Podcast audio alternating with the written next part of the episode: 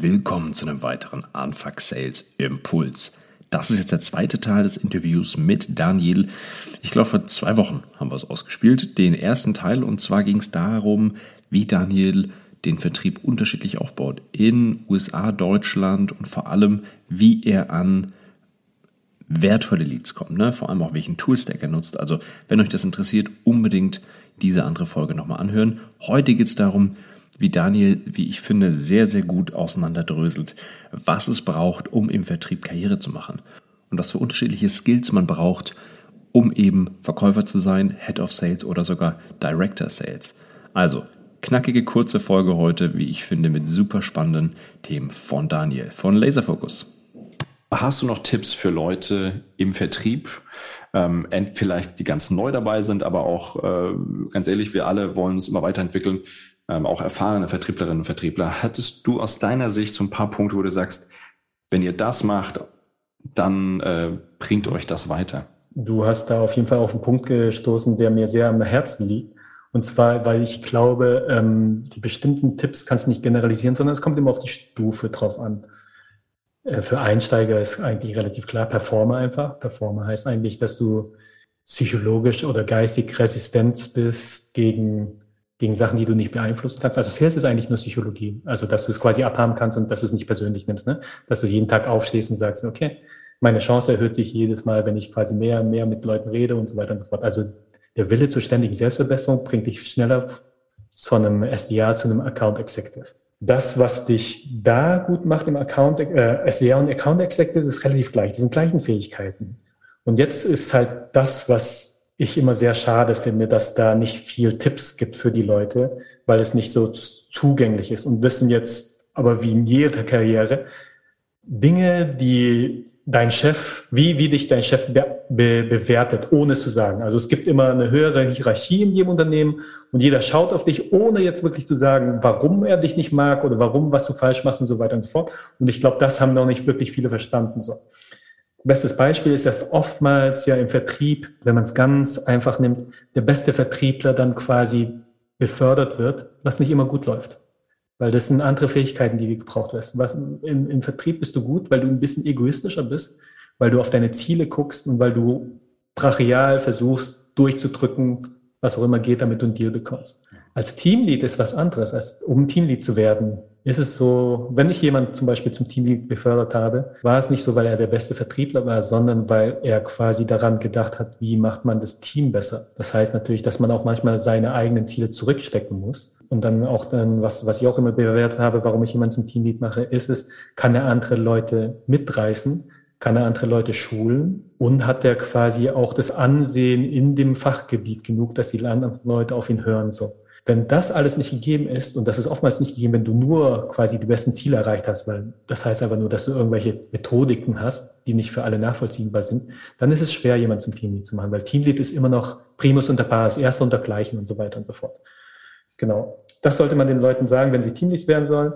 Und dass sie quasi eine gewisse Objektivität haben, dass du quasi als Manager eines Teamleads nicht das Gefühl hast, dass die Person alles nur für sich macht, damit sie ausoptimiert wird, sondern dass sie auch irgendwie daran denkt, dass es im Unternehmen gut geht. Das ist es erst so. Diese Söldnermentalität muss man leider, äh, also was heißt leider?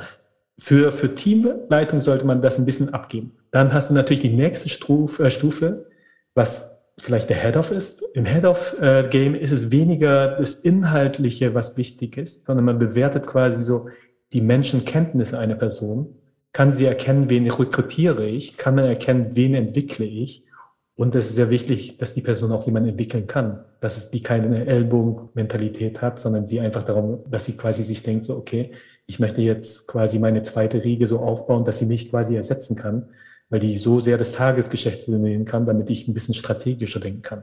Und Strategie ist auch relativ wichtig in dem Sinne, wie kriege ich es hin, dass meine, mein, dass der, die Vertriebsorganisation besser wird und nicht nur der Vertriebler an sich. Das heißt natürlich auch, dass man Head of Sales damit bewertet, so wie kann sie mit anderen Funktionen im Vertrieb, kann sie auch mit Marketing gut arbeiten, dass sie quasi koordiniert arbeiten anstatt gegeneinander?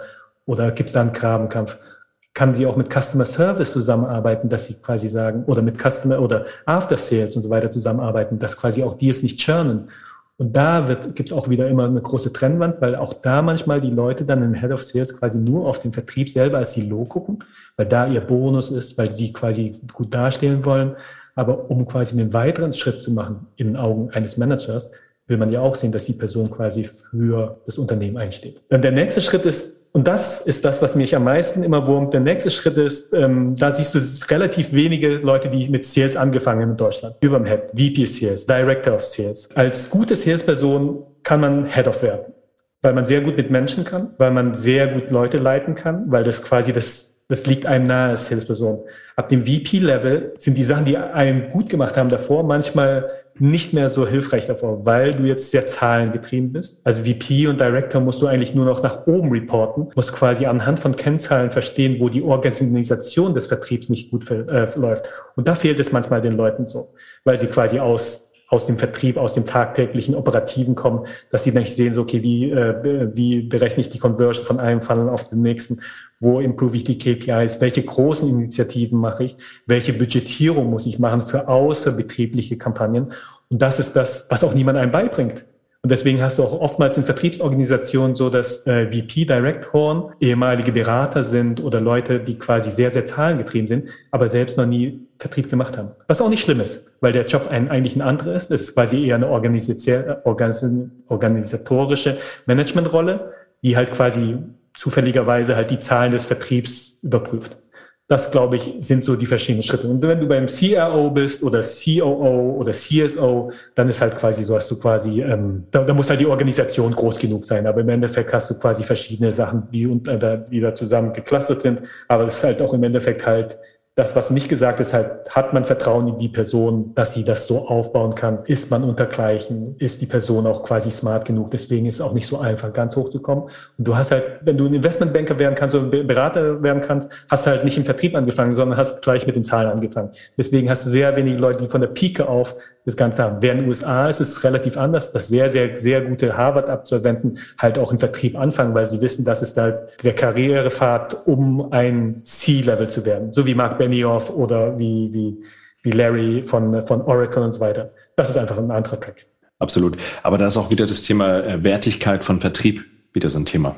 Äh, wie viele Leute von den Top-Unis in Deutschland haben dann Lust, äh, in den Vertrieb mhm. zu gehen? Ne? Also mhm. wenn ich mir meine, sowohl Bachelor als auch meine MBA, ähm, wenn ich die Runde anschaue, wo die Leute gelandet sind, das sind natürlich die ganz großen Namen, aber da gerne im Consulting, im Investmentbanking und, äh, und die, die auch bisschen aus dem Raster gefallen sind, äh, haben dann selber was gegründet. Da gab es auch einige. Ähm, aber ganz, ganz wenige sind wirklich in den Vertrieb gegangen, außer die, die schon aus dem Vertrieb kamen, MBA gemacht haben und dann wieder quasi auf die Head-of-Stelle dann wieder zurück ins Unternehmen gewechselt sind. Ja. Aber interessanterweise, jeder, der Partner wird in einer Beratung oder Investmentbanker, ist der beste Vertriebler, weil er quasi die Kunden pflegen kann und quasi neue Deals reinholen kann. Weil Umsatz macht. Genau. Absolut. Ganz herzlichen Dank. War ein richtig tolles Interview. Und vielen Dank, dass du im Podcast warst. Vielen Dank. Es hat sehr viel Spaß gemacht. Danke, Morten.